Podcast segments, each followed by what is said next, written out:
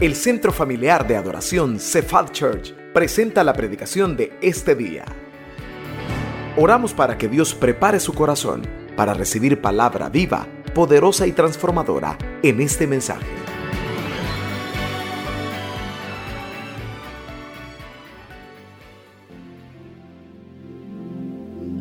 Gloria al Señor. Démosle un aplauso a Cristo, por favor, en esta tarde. Vamos a la palabra del Señor. Acompáñenme en una oración para que sea el Espíritu Santo el que pueda hablarnos. Gracias por su fidelidad con diezmos y ofrendas. Siempre lo hemos dicho. De o no de, usted recuerde, el Señor siempre nos bendice. No es por la cantidad que demos, es por el corazón con que lo hacemos. Muchos de los que estamos acá quizás no tenemos, pero lo damos. Delo con alegría y ore para que lo que usted dé sea no solamente bien administrado, sino para que Dios se lo pueda retribuir también a usted. Deje que el Señor le bendiga y se va a sorprender cómo Él cumple esa promesa que dice que bendice al dador alegre. Acompáñame por favor en una oración en esta tarde para que sea el Espíritu Santo el que nos hable a través de su palabra. Cierre sus ojos, cierre sus ojos y le decimos, Padre, te damos gracias en esta tarde. Gracias Señor por el privilegio que nos das en esta hora de estar acá.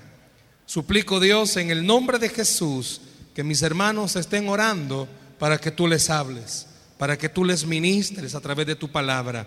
Ella no regresa vacía porque dice la escritura que tú le envías a hacer algo sobre nosotros. Te pido que nadie, Señor, permita que hayan distractores internos o externos que estorben, Dios, el consejo de tu palabra. Ayúdanos, Dios, en el nombre de Jesús. Amén y amén. Hace poco comenzaron a hacer una encuesta. Comenzaron a preguntarle a la mayoría de las personas de una iglesia cuáles consideraban o cuál consideraban que era el motivo primordial o esencial por qué muchos cristianos fracasan. La encuesta iba dirigida con el objetivo de investigar por qué muchos comienzan en las iglesias desde pequeños, los llevan a escuela dominical, los traen sus padres. Los niños cuando vienen pequeños son muy emotivos al momento de adorar, alabar. Muchos decimos, no, es que no saben lo que están haciendo porque lo hacen con tanta alegría, pero a medida que van creciendo las presiones, las situaciones difíciles, como que hacen mella en el corazón de todo cristiano y, fracasan. Muchos de ellos fracasan en sus matrimonios, muchos de ellos fracasan profesionalmente, fracasan como personas. Muchos quizás se sienten tan frustrados porque no son el tipo de persona que quisieran ser, porque muchas veces lastimosamente se comparan con otros. Esta estadística ese era el objetivo, que se pudiera descubrir qué estaba pasando. Cuando de repente el pastor de esa iglesia llama a esa organización que estaban haciendo la encuesta porque le pareció tan fabulosa que le dijo el pastor a estas personas, ¿y por qué no me hacen a mí la encuesta? Y el pastor de esa iglesia fue encuestado como cualquier otro miembro y oyó todas las preguntas y las iba contestando una a una. Hasta el final, el pastor le dijo, sé que ustedes van a hacer el propio análisis de esta entrevista, de esta encuesta, pero quiero decirles algo. Yo caí como víctima del adulterio y el que le estaba entrevistando se le queda viendo. Y le dice, no, perdón, es que no venían a preguntarle si usted había hecho algo. No, le dijo. Yo caí como víctima del adulterio y comencé a tener una vida desastrosa que afectó a la iglesia. Y todo comenzó desde que descuidé mi vida de oración. Y esa encuesta arrojó eso, que todos cuando descuidamos nuestra vida de oración, no medimos el alto costo que vamos a tener que pagar por renunciar a un privilegio tan grande como es el orar. Permítame compartir con ustedes esta tarde el mensaje, el costo de no orar, el costo de no orar. Vámonos a la Biblia, Mateo capítulo 26, versículo 41.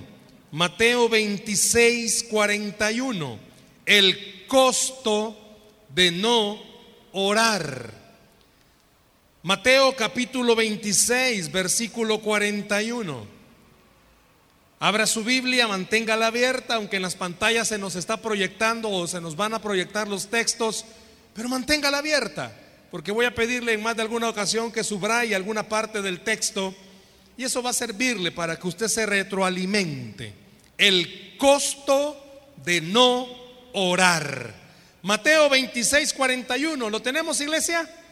Amén. Leemos, dice así la escritura, Mateo capítulo 26, verso 41. Velad y orad para que no entréis en tentación. El espíritu a la verdad está dispuesto. ¿Pero qué dice? Pero la carne es débil. Quiero leérselo una vez más. Velad y orad para que no entréis en tentación. El espíritu a la verdad está dispuesto, pero la carne es débil. Si vemos un poco el contexto de este versículo 41, veamos los versos que están antes y veamos un poco los versos también que están después. Si comenzamos a leer todo el pasaje, nos damos cuenta que antes y después de este versículo, la escena se da entre Jesús y tres de sus discípulos. Usted lo sabe muy bien, Jesús escogió a doce discípulos, pero de estos doce discípulos él tenía un grupo bien cercano de tres, aunque también de este grupo cercano de tres él tenía una afinidad muy fuerte con uno, Juan el discípulo amado. Pero esta escena del capítulo 26 está hablando de Jesús, con tres discípulos, a los cuales les dijo, acompáñenme por favor, vengan conmigo. Quiero que vayamos a un lugar. Usted sabe muy bien, Jesús era un hombre de oración. La Biblia lo describe como alguien que siempre oraba, pero esta escena es un tanto diferente. Vea por favor, se lo van a proyectar. Vea por qué le digo que es un tanto diferente. Unos versículos antes, el versículo 38, si quiere solo anótelo. Vea lo que pasa en el versículo 38. Entonces Jesús les dijo a estos tres, ¿cómo? ¿Qué les dijo? Pero dígalo fuerte, ¿cómo les dijo? Mi alma está muy triste. Pero no solo triste, vea la forma en cómo la describe. Hasta la muerte. Quedaos aquí y velad conmigo.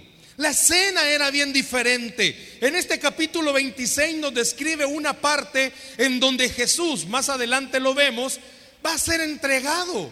Y él sabe muy bien lo que eso significaba para él como Jesús que fuera entregado.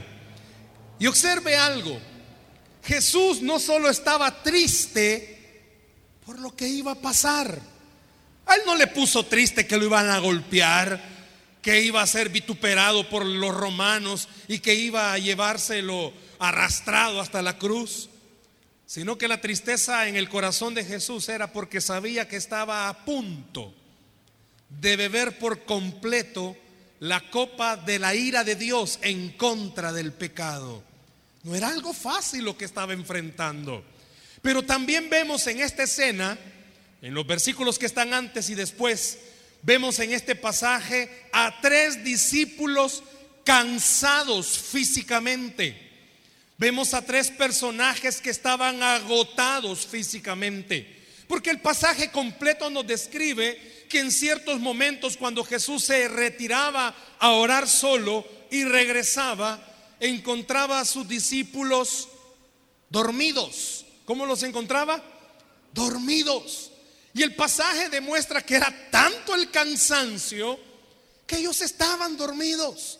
Pero Jesús estaba tan triste, él estaba tan cargado, que a él lo motivaba, en vez de decepcionarse, lo motivaba a orar. Vemos dos contrastes. Vemos a los cansados físicamente que no lograban aguantar y orar y se dormían. Pero vemos a alguien que sabía lo que le iba a acontecer, pero a pesar de eso lo vemos que siempre oraba. ¿Por qué utilizamos este pasaje para la meditación? Porque en todo el pasaje, en el contexto y en el verso que hemos leído, se nos demuestra algo.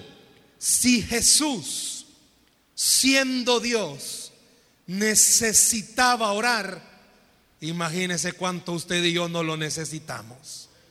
¿Escuchó? Si Jesús, siendo Dios, necesitaba orar, imagínese usted y yo cuánto no necesitamos orar. Y, mostramos los dos pasajes. ¿Por qué? Porque seamos honestos, muchos de los que estamos aquí esta noche, a veces no tenemos motivos suficientes para, o ganas, mejor dicho, para orar. Motivos tenemos muchos, pero ganas no las tenemos. Y hay palabras del verso que más adelante las utilizamos. Pero, ¿se ha preguntado usted esto? ¿Cuántas veces usted se ha preguntado el alto precio que pagamos por descuidar nuestra vida de oración? Usted ha oído mensajes de orar en bendición, los pasos para una buena oración, por qué necesitamos orar. Y son preciosos cuando uno lee eh, libros, inclusive sermones motivantes para la búsqueda del Señor a través de la oración. Pero ¿se ha preguntado usted el alto precio que pagamos cuando no oramos? ¿Por qué el mensaje se llama el costo de no orar? Porque el no orar trae a nuestra vida un alto precio, trae un valor de cosas que perdemos por no tener ese tiempo de búsqueda del Señor. Si usted y yo no tenemos la capacidad de hacer de la oración una prioridad. Usted y yo estamos renunciando no solo al tiempo de pasar con Dios, sino que renunciamos a una serie de cosas que ya vamos a ver, que es razón suficiente para descubrir por qué es que muchos cristianos a veces andamos en el estado en el que andamos. Y esta noche el mensaje es directamente para enfocarnos. Por eso es que andamos muchas veces como andamos porque no oramos. Por eso nuestra vida muchas veces está más abajo que arriba, porque no oramos. ¿Se ha fijado usted? Cuando hemos tenido bendición económica, si oramos hasta en lenguas desconocidas para nosotros. Pero cuando andamos en una crisis económica, ni oramos o lo pasamos llorando. Y muchas veces este mensaje nos va a enseñar el alto costo, la oración no es como los bomberos, que solo sirve para apagar fuegos. La oración debería de ser un estado de vida nuestro que nos debería de enseñar algo. Mientras más oramos, más en victoria nos encontraremos. Y cuando menos oramos, más debilitados estaremos. Deje de comer una semana Vea el estado espiritual suyo, no vea el de otro hermano, porque nos es tan fácil ver la vida espiritual de los demás. Vea el suyo. Le hago una pregunta antes de entrar a hablar del costo que pagamos por no orar.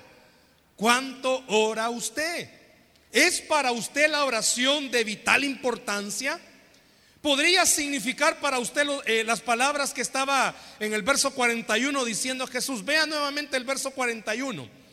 Es para usted de vital importancia escuchar cuando Él dice, velad y orad. ¿Para qué? Para que no entréis en tentación. ¿En tentación de qué, hermanos? Nos es fácil decir que Dios nos ha dejado cuando no hemos orado. Nos es fácil decir que Dios no nos escucha cuando no hemos orado. Nos es fácil decir que Dios nos ha olvidado cuando no hemos orado. Pero vea que este pasaje le está diciendo, ponga en su mente, ¿por qué cuando nosotros sabemos lo vital que es orar, ¿por qué no lo hacemos? ¿Se ha preguntado usted eso? Usted sabe lo importante que es orar, ¿por qué no lo hace? ¿Cómo son las oraciones en su casa? ¿Cómo son las oraciones con sus hijos? Hay jóvenes aquí, ¿cómo son sus oraciones? ¿Qué tipo de oración hace usted? Yo no estoy hablando en esta tarde, ni tampoco la palabra nos lleva a entender que tenemos que hacer oraciones con palabras rebuscadas. ¿Sabía usted que la oración, y lo sabe, sé que lo sabe, que la oración simple y sencillamente es hablar con Dios?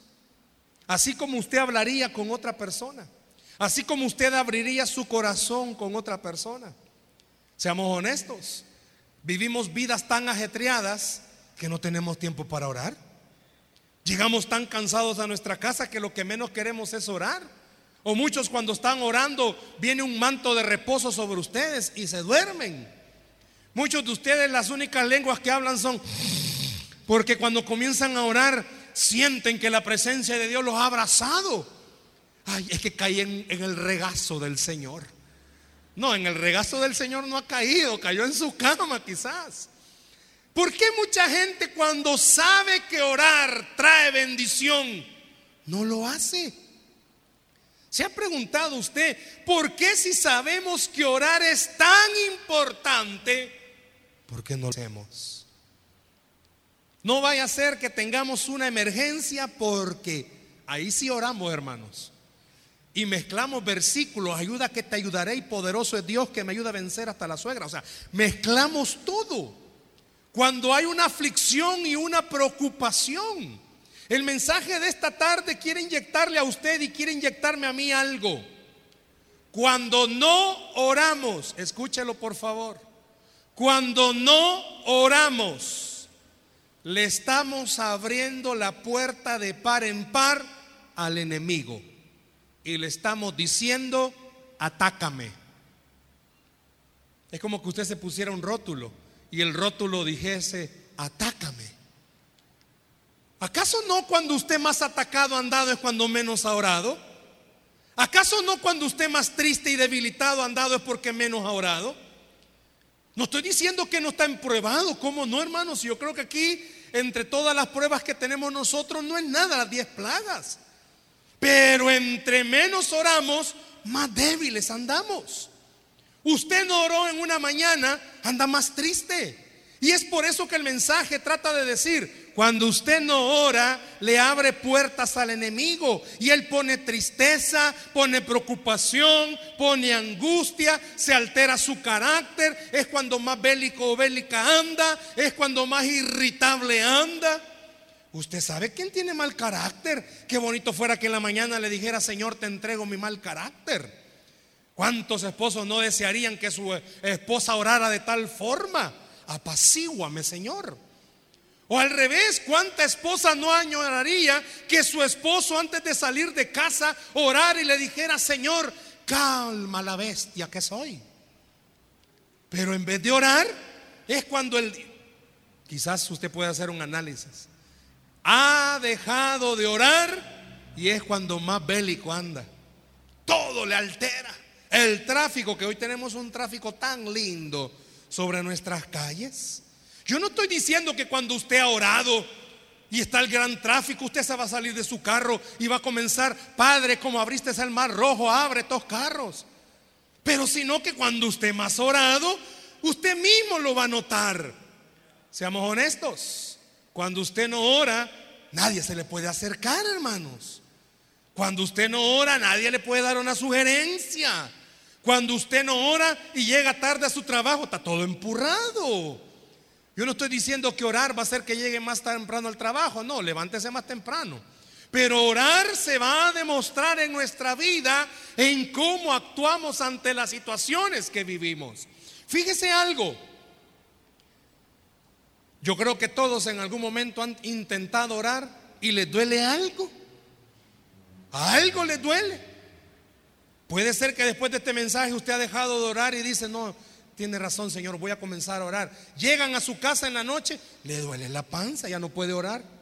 El Señor sabía que yo quería orar, pero no me duele la panza. El diablo usa malestares físicos. El diablo usa cualquier cosa para poder distraerle y poder atacarle cuando va a orar. Pero el punto no es ese. El punto de este mensaje es ¿Y qué es lo que pierdo entonces? ¿Cuál es el costo de no orar? Si ya hemos visto el panorama que para nosotros orar debería de ser tan vital y tan importante, ¿qué perdemos entonces? Vaya conmigo a Filipenses capítulo 4, verso 6, se lo van a proyectar. Filipenses capítulo 4, versículo 6. Vea lo que dice esta palabra. Si puede tener abierta su Biblia, va a ser importante. Vea lo que dice Filipenses 4:6. ¿Qué dice? Por nada estéis afanosos, si no sean conocidas que vuestras peticiones delante de Dios en toda oración y ruego, con acción de gracias. ¿Sabe qué es lo, lo primero, por así decirlo, que usted pierde? ¿O cuál es el precio de lo primero que usted tiene que pagar por no orar? Número uno, el peso de las cargas no lo perdemos. ¿Escuchó? El peso de las cargas no lo perdemos. ¿A qué se refiere? Fíjese que aquí está diciendo algo. ¿Cuál es el antídoto para no andar ansioso y para no andar preocupado? Orar. Así está diciendo los filipenses. ¿Quiere dejar de andar ansioso y andar tan preocupado? Ore. Pero como usted no ora, es cuando más siente el peso de las cargas sobre sus hombros. Es cuando más se desespera. Es cuando usted dice las cosas no van a cambiar. Es cuando dice es por gusto, esto no va a funcionar. Es cuando dice no, no, no, yo me equivoqué, esto no va a salir adelante. Pero cuando usted ora y ora y ora, aunque las cosas no cambien, en la preocupación y la ansiedad se van de usted. No me pregunte cómo, pero dice la Biblia que Él da una paz que sobrepasa todo entendimiento pero solo se puede lograr orando. La puerta sigue cerrada, pero como usted ya oró, usted ya sabe algo. Yo no tengo la llave, pero Dios sí tiene la llave.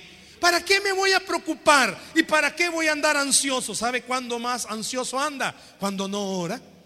¿Sabe cuándo siente que no tiene fuerzas? Cuando no ora. ¿Sabe cuándo siente que las cosas no van a cambiar? Cuando no ora. Es cierto, es difícil ver un panorama. Este pastor que hizo la encuesta pegó en el clavo en algo. Mis peores momentos han sido cuando he dejado de orar. Hermano que está aquí hasta ahora, usted que está escuchando, sus peores momentos van a ser cuando usted deje de orar. Cuando usted no tome la oración como tiene que tomarla. Es cierto, las ventas andan mal, pero ore. Porque Dios es el dueño de todo y Él puede hacer que las ventas mejoren. Cuando usted siente que en su casa las cosas no están bien, bueno, ¿cuánta mamá hay aquí? Que sea honesta. Usted ve que en su hijo, su hija a veces no quiere nada con el Señor, ha intentado de una, de otra y de otra. Le digo algo, Jesús fue claro en enseñarnos esto. La única forma de lograr las cosas es hablando con Dios. La única forma que puede cambiar a alguien es hablando con Dios. La única forma que una enfermedad puede ser sanada es hablando con Dios. Estamos en épocas en la cual mucha gente utiliza el evangelio de formas negativas. Su situación no va a cambiar declarando algo. Declaro que mi economía mejora. Ahí va a pasar todo el año declarando, hermano. Declaro que esta enfermedad se va y cuando más peor no, peor se pone. Hermano, la Biblia no dice, venga delante del Señor a declarar. La Biblia dice, venga delante del Señor a orar. Porque orar no es doblarle el brazo al Señor. Doblar es decirle, Señor, hace tu voluntad sobre mi vida. La gente puede decirle a usted, declare, declare. No, hermano, yo le digo algo. Su preocupación y sus cargas van a ser más pesadas cuando usted no ore. Pero cuando comience a orar, usted se va a dar cuenta de algo. Lo sobrenatural comienza a suceder. ¿Por qué? Porque Jesús aún estando muy triste, él sabía algo. Yo no puedo ir hasta ese lugar pero Dios puede poner en mí la fuerza y la capacidad para poder hacerlo. ¿Cuándo es que usted siente más sus cargas? Cuando no ora. ¿Cuándo siente que su vida está más débil? Cuando no ora. Hermanos, yo no sé cuántos de ustedes tienen problemas en sus trabajos. Deje de quejarse y comience a orar más. Yo no sé cuántos tienen problemas en su economía. Oren más. Oren más. Dios es el dueño del oro y la plata. Usted gana tanto, fijo, ya no puede ganar más. Ore más. Porque de donde menos se imagina, Dios puede poner más. Ore más. Los médicos ya le dijeron, mire, esta medicina con esta topamos, pues está bien, pero usted ore más, porque Dios es el médico por excelencia. Usted puede decir que en su casa ya intentaron todo, consejería, células, terapia, de todo. Ore más, porque Dios es el creador de toda la familia de la tierra. No importa cuántos años tenga un familiar metido en una adicción, ore más, porque la oración del justo puede y tiene poder. Ore más, porque entre más ora, Dios le hace que su carga se vaya. No él dijo, pues, en Mateo 11, 28, venid a mí los que están trabajados y cargados, que yo os haré descansar. Ore más. Pero como no oramos, ahí andamos más tristes, andamos más débiles, le creemos más al diablo. El diablo nos dice, mira, esta es tu situación. Pero cuando usted ora, oye la voz del Señor que le dice, al que cree, todo le es posible. Dele el aplauso al Señor esta tarde. El diablo le hace ver, cuando usted no ora, su problema. El diablo le hace ver lo que está perdiendo cuando no ora. Cuando usted no ora, el diablo le hace ver lo más feo de su situación. Pero cuando usted ora de verdad, sabe que hace el Señor, comienza a mostrarle algo. Él sigue sentado en el trono. Y si Él sigue sentado en el trono, para usted y para mí debe de significar algo hay esperanza todavía. Hay esperanza todavía. Dele el aplauso al Señor esta tarde. Si la oración es tan vital para usted y para mí, pregúntese una vez más, ¿por qué hay tantísimas personas que oran tan poco? Es más, hermanos, si en esta tarde hacemos una encuesta, ¿cómo está nuestra vida de oración? Piense esto, Jesús no dice que pasaba 24 horas orando, no, pero él oraba todos los días. No dice que Jesús, no, él andaba, él convivía, él se iba a meter a las casas de la gente a comer, él andaba con sus amigos, él tenía tiempo para todo, ¿sabe por qué?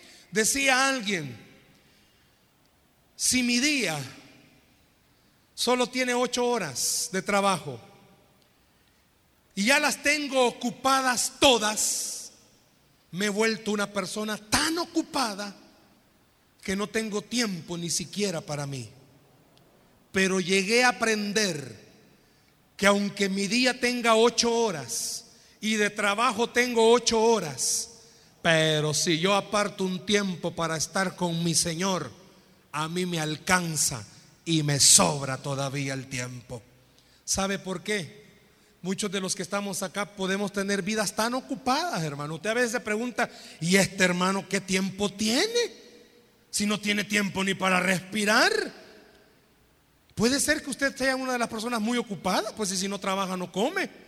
Pero le garantizo algo, si de verdad toma tiempo con Dios antes de comenzar su día, va a ser más productivo, va a ser más exitoso. Deje de orar y va a sentir más el peso de las cargas. Deje de orar y se va a dar cuenta cómo los problemas están a la orden del día y el peso va a ser más fuerte. Pero dice Filipenses, si oramos, no vamos a estar afanados. Vamos a tener el problema, pero a la vez vamos a entender algo. Dios tiene el control. Vaya conmigo a Proverbios. Se lo van a proyectar. Proverbios capítulo 16, verso 3.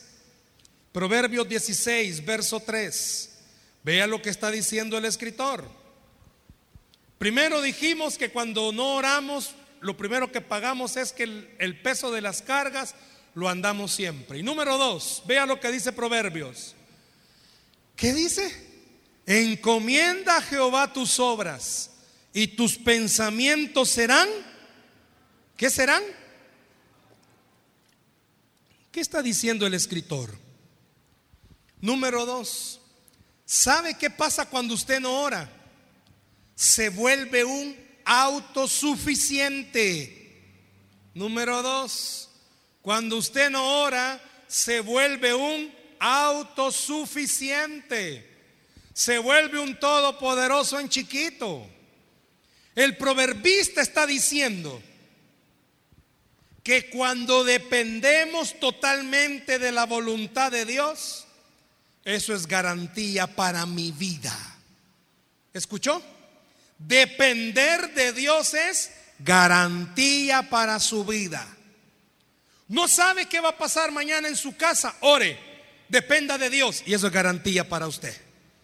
Pero dice que cuando no oramos nos volvemos autosuficientes. ¿Qué significa eso? Comenzamos, yo no sé cuántos se van a identificar en esto, pero comenzamos a confiar en nuestra capacidad. Cuando usted no ora, comienza a confiar en su trabajo, hermano. Cuando usted no ora, comienza a confiar en sus fuerzas. Comienza a confiar en su dinero. Comienza a confiar en quién es usted. Sabe que no orar es sinónimo de decir, Señor, yo no te necesito. Yo puedo arreglar este problema yo solito. Pero no sé cuántos van a estar de acuerdo conmigo. Arreglar nuestro problema solito es ponerlos peor. No dejar que Dios meta su mano es empeorar las cosas. Y el proverbista está diciendo, cuando usted depende de Dios, usted está diciendo, quiero el éxito. Y Dios me garantiza el éxito. Vean en este versículo 3, hay una palabra que quiero pedirle, ahí se la están subrayando, encomienda. ¿Sabe qué significa la palabra encomienda? ¿Cuántos de ustedes, hermanos, han mandado encomiendas para otro país o departamentos? ¿Cuántos? Vaya, ¿qué hace usted? Usted va a la agencia, le dan un recibo y usted cree que se lo van a llevar el paquete. Eso es lo que usted cree, que se lo lleven en otra cosa. ¿Sabe que la palabra encomienda viene de la palabra hebrea que significa confío doblemente? Usted va, si somos del pueblo, vamos a correos. Si usted ya un poquito más arriba de HL o cualquier otra cosa. Pero usted va a la agencia, al courier, y usted le lleva el paquete y usted está seguro que ese volado llega tan mangandapio, llega. Ahí va a llegar esas flores. Y usted está preguntando, ¿ya te llegó? ¿Ya te llegó? Usted no está confiando tanto en que la agencia lo va a llevar. Pero sabe que el proverbista dice, cuando usted le encomienda su vida a Dios, usted confía doblemente. Usted está tan seguro que las cosas van a salir bien. ¿Sabe por qué? Porque es a Dios a quien está encomendando su vida. ¿Y sabe qué hace usted cuando ora? Claro, usted es una persona muy capaz. Aquellos que tienen su propio negocio, Claro, ustedes son personas que los han administrado bien, pero sabe que orar por su negocio está diciendo, Señor, tú me has dado capacidad, pero mi capacidad no se compara con tu capacidad. Yo no sé cuántos de los que tenemos trabajo fijo, hermanos, usted puede tener 20 años en su trabajo, pero ore todos los días. Usted ya sabe lo que hace en su trabajo hasta con los ojos cerrados. Pero ore todos los días porque eso garantiza algo. Yo no hago las cosas en mi capacidad, las hago en la del Señor Jesús. Yo no sé cuántos, sinceramente, no oran al salir de su casa en la mañana. Nosotros como familia tenemos un hábito. Cuando vamos en la mañana saliendo, Oramos. Todos cierran sus ojos, menos yo, porque no nos estrellamos, pero todos oramos. Y le pedimos al Señor que nos bendiga en el camino. Y estamos seguros que ese día va a ser de bendición. Pues un día íbamos saliendo por la ruta que yo tomo, tengo que agarrar el Boulevard Venezuela y a la altura de La Vega, yo iba tranquilo, frené cuando de repente un carro solo sentimos y pegó atrás de mi carro. Mi hija va, tiene cinco años, venía dormida con la mamá, la mamá no venía dormida, o no sé, pero venía atrás y la niña salió movida. Gracias a Dios del impacto más el susto. Pero cuando nos subimos nuevamente, me dice mi esposa, gracias a Dios que oramos. Le digo algo, orar significa que a pesar de que en el día a usted le pase algo malo, la mano del Señor lo va a cuidar. Orar significa creer que aunque usted salga de su casa y no se quede nadie humanamente hablando en su casa, la protección del Señor puede cuidar. Orar significa, Señor, yo confío, pero confío que tú sí vas a cuidar de mí este día. Este pastor decía, cuando más he fallado es cuando menos he orado. Y le puedo preguntar algo a usted, hermano. ¿Será igual? Que cuando más, cuando menos ha orado, es cuando más carnal han dado. Cuando no ha orado, usted dice, no, si esto es por gusto, si el Señor no me oye. No, si yo voy a tirar las cosas, no hay más fuego le voy a dar a esta casa ya. No, no, no, yo a este carro fuego le voy a dar. Pero cuando usted más ora, usted sabe algo, no tiene para pagar, pero Dios sí tiene para bendecir. Cuando usted ora, usted entiende algo. En la tierra yo no tengo ni un cinco. Pero cuando oro, sé que los del banco celestial pueden moverse para bendecirme. Por eso dice el proverbista, encomiende al Señor, hermano, ya deje de tener ese hábito de no orar. Porque dijimos, número uno, sus cargas las va a dar siempre. Número dos, se va a volver autosuficiente. Ore, aunque usted ya sepa cómo se hacen las cosas, ore. Porque eso significa, Señor, te encomiendo mi vida. Y número tres, vea conmigo lo que dice. Este es un texto que todos lo hemos leído. Hasta no lo podemos de memoria. Jeremías 33, 3.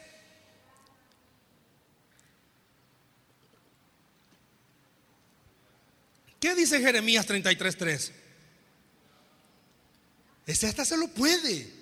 Clama a mí y yo te responderé. Y te enseñaré cosas grandes y ocultas que tú no conoces. ¿Sabe qué es lo tercero que perdemos o el costo de no orar? Que perdemos bendiciones. ¿Oyó? Número uno, dijimos, el peso de las cargas lo andamos siempre. Número dos, nos volvemos autosuficientes. Y número tres, perdemos bendiciones. ¿Sabe qué está diciendo este versículo? Si usted lee el contexto, yo hice esta pregunta en un grupo el viernes sobre este versículo. Todos cuando leemos o, escuchamos hablar de Jeremías 33.3, decimos que es orar, que es clamarle al Señor. Pero cuando usted lee el contexto de todo Jeremías, sabe que ese versículo no dice solamente ora. ¿Sabe qué le estaba diciendo Dios a Jeremías? Dios estaba invitando a Jeremías a orar, sí, pero no solo a orar, sino que en este versículo, y si lo puede anotar en a la parte de ese versículo, Dice Dios que le estaba diciendo a Jeremías, te invito a que me recuerdes todas las promesas que te he dado, porque te las voy a cumplir. Fíjese bien, en el original no dice clama a mí yo te responderé. En el original las palabras en hebreo dan a entender que Dios le dice a Jeremías, cuando vengas a orar, no solo ores diciendo palabrerías. Ven y repíteme las promesas que te he dado, porque te las voy a cumplir. ¿Qué promesas Dios le ha dado a usted? ¿Qué estaba diciendo Dios? Cuando usted ore en la mañana, en la tarde o en la noche, no solo Señor, bendice a mis hermanos, bendice a la iglesia, bendice a la célula, no. Si a usted Dios le ha dado una promesa de provisión, cuando ore, dígale, Señor, tú me dijiste que me ibas a proveer. Y aquí estoy orando diciéndote, necesito que me proveas. ¿Cuántos de ustedes como papás le han prometido algo a sus hijos? Y sus hijos cuando vienen a usted, no vienen a decirle, mamá, ¿me vas a cumplir lo que me prometiste? Porque usted le ha prometido tantas cosas. No, su hijo es específico. Mamá, dijiste que cuando cumpliera 15 me ibas a dar un carro. Y el hijo está insistente, mamá, me vas a comprar los chocolates. Nuestra hija de 5 años no podemos decirle, a ella le gusta jugar mucho con Play-Doh, cuestiones así de plastilina, pero de ese tipo de Play-Doh. Yo no le puedo decir en la mañana, en la mediodía cuando salgo, hija, te voy a traer porque ellas pueden ser. Ella se acuesta a 9 de la noche, pero si ese día en la mediodía yo le dije, te voy a traer un Play-Doh, y por alguna razón de la célula salgo tarde y son 11 de la noche y llego a la casa, ella está despierta. Y no crea que lo primero que me dice es, hola papi, ¿y mi Play-Doh? Y si le digo, no, hija, estaba cerrado, ay Dios, ese va a ser canción de toda la semana hasta que yo no le lleve el Play-Doh. ¿Sabe qué estoy diciéndole con esto? ¿Se acuerda en el Nuevo Testamento cuando Jesús habla de la mujer insistente ante el juez? ¿Sabe que este versículo clama a mí, yo te responderé? Dios le estaba diciendo a Jeremías, vuélvete un insistente. Recordame las promesas que te he dado, porque yo te responderé. Hermano, yo le digo en esta noche, yo sé que uno de los motivos por los que muchas veces no oramos es porque no vemos el cumplimiento de las promesas. Yo le digo en esta noche de parte del Señor, vuelva a recordar todo lo que Dios le ha prometido y ore insistentemente porque tenemos a un Dios que cumple sus promesas. Tenemos a un Dios que es fiel, un Dios de pacto que cumple cada palabra que Él nos ha dado. La próxima vez que venga a orar, no solo ore, Señor, si es tu voluntad, dígale, Señor, tú me dijiste que sanarías, tú me dijiste que restaurarías, tú me dijiste que proveerías, tú me dijiste que en mi trabajo me iría bien, tú me dijiste que me darías la bendición de ver a mis hijos servirte, la bendición de ver a mis hijos amarte. Yo no sé a cuántos esta noche Dios le está diciendo, con mucho respeto le digo esto porque hasta me incluyo que nuestras oraciones se han vuelto repetición de palabras. Pero en esta noche Dios está tratando de cambiar eso y está tratando de enseñarnos. No repita palabras, hermano. No repita palabras. Repita promesas de parte del Señor. Perdemos bendiciones. ¿A cuántos? Honestamente Dios les ha dicho que va a proveerles. Levante su mano. ¿A cuántos Dios les ha dicho que va a proveerles? Levante su mano. Ahora, de los que levantaron su mano ya no la vuelvan a levantar. Pero ¿cuántos de los que levantaron su mano, sinceramente, con el corazón en la mano, han dejado de creer que Dios va a proveerles? Pues esta noche Dios le está diciendo, no deje de creer, no deje de creer, no importa que ya pasó tiempo, no deje de creer. Dios es un Dios que cumple sus promesas. Dios es un Dios que cumple sus promesas.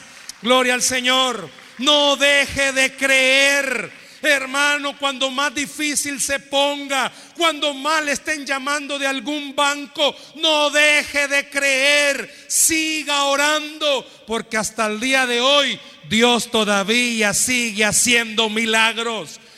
Quiero decirle algo, Usted, si yo pudiera decir el nombre de cada uno, pero usted es un candidato para dar testimonio de la gloria del Señor. Usted es un candidato para poder decir, esto estaba perdido, pero oré y Dios fue fiel en cumplir sus promesas. No deje de orar. Yo sé que el peso que de las cosas y de los problemas que vivimos a diario hacen que dejemos de orar. Y quiero terminar con un versículo en esta noche. Colosenses capítulo 4, versículo 2. Vea lo que está diciendo Colosenses. Colosenses capítulo 4, verso 2. Colosenses 2, 4, 2. Hay una palabra que está subrayada. ¿Qué dice? Perseverad en la oración velando en ella con acción de gracias. ¿Por qué este versículo, si usted y yo somos observadores, usa dos palabras del texto con que comenzamos en Mateo? ¿Cuáles son? Orad y velad. ¿Sabe qué significa la palabra perseverad en este versículo? Viene del griego, sea persistente con valentía, aférrese y no se suelte. Es como cuando va la esposa a la par del esposo y ve que otra mujer se le está quedando viendo, se prende de él y no lo suelta. Y le dice, tiene dueño. ¿Por qué no se aferra de la oración de tal forma? Agárrese de la oración de tal forma que aunque el diablo mismo le diga todos los días, tu causa está perdida, usted le recuerde al mismo diablo, no, Dios ha dicho que cumplirá sus promesas. Yo no sé cuántos esta noche Dios le está diciendo, no te muevas de ahí. Aunque el diablo te diga, quítate, usted le pueda decir, no me quito, quítate, no me quito, porque más poderoso es el que está en mí que el que está en el mundo. ¿Por qué no le dan aplauso al Señor esta noche? ¿Sabe qué está diciendo? Perseverad, hermano. Aunque su propia familia le diga, ya deja de orar por eso. Usted diga no. Aunque digan que estoy loco, voy a seguir orando por lo mismo, por una razón. Dios me ha dicho, no te muevas de ahí. Sigue orando, creyendo que el Dios que todo lo puede, puede hacer un milagro sobre su vida. Pero sabe que el mismo versículo no solo le dice, quédate ahí. Si puede subrayar esta palabra, velando. Se la van a subrayar ahí. Velando. Jesús le dijo a sus discípulos, vengan, oren y velen y no entren en tentación. Pero ¿sabe qué significa esta palabra en este verso? Velando. Cualquiera podría decir, no dormir. Y está bien. Pero Jesús no le dijo a sus discípulos, y aquí no está diciendo el escritor Pablo, no duerma. ¿Sabe que velar significa Vea bien que usted no está diciendo palabras solo por decirlas. Eso estaba diciendo, velando en oración. Fíjese en lo que está orando. No repita solo palabras por repetirlas. Fíjese en las palabras que usa para que no caiga en rutina. Muchos dejamos de orar por eso, porque la oración se ha vuelto rutina. Pero esta noche Dios le está diciendo, no, no vuelva rutina tu oración, ora. Pero ora creyendo que de verdad el milagro se puede dar. Perdemos tres cosas cuando no oramos. Las cargas las andamos sobre nuestros hombros. Nos volvemos autosuficientes y perdemos bendición. Si usted se fija en esta noche, Dios ha sido claro y sencillo en decirnos algo. No deje de orar. Aunque todo se le ponga en contra, no deje de orar. Aunque usted sienta que es por gusto, no deje de orar. Aunque usted crea que las cosas no van a cambiar, no deje de orar. Aunque usted mismo esté frente al problema y el problema no cambie, no deje de orar. ¿Sabe por qué? Porque la oración trae bendición sobre nuestra vida. Yo no sé a cuántos esta noche Dios les está diciendo, te quedaste, pero vamos, sigamos orando.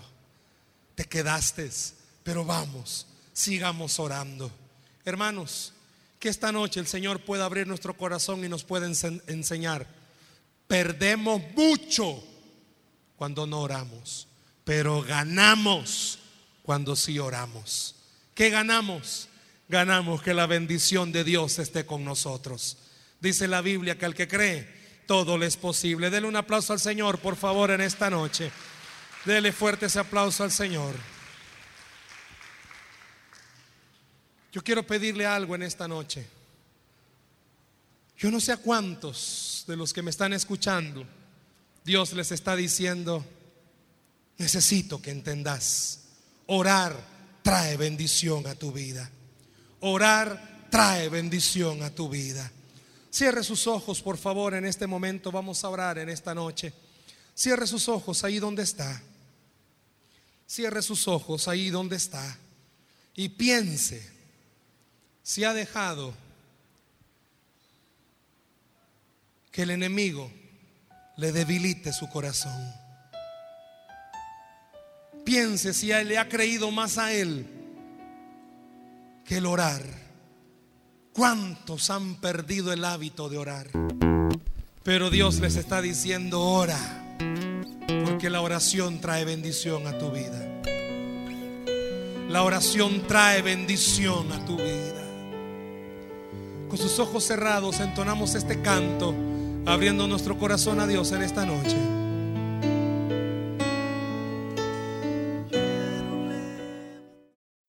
Esperamos que este mensaje haya sido de bendición para su vida. La Biblia dice que Dios es santo y el ser humano es pecador, pero en su gran amor, el Padre envió a Jesucristo a morir en la cruz para pagar por nuestros pecados. Luego lo resucitó para darnos vida eterna. Si usted cree en Cristo como Salvador y Señor, hable con Él diciendo, me arrepiento, perdona mis pecados, te ruego que me salves. Ponga su fe en Él y crea que solo Cristo le puede salvar. Bienvenido a la familia de Dios. Le invitamos a congregarse en Cephal Church los domingos a las 7 a.m., 9 a.m., 11 a.m. y 5 p.m. Visite nuestro sitio web cephadchurch.org o búsquenos en las redes sociales como Cephal Church. Dios le bendiga.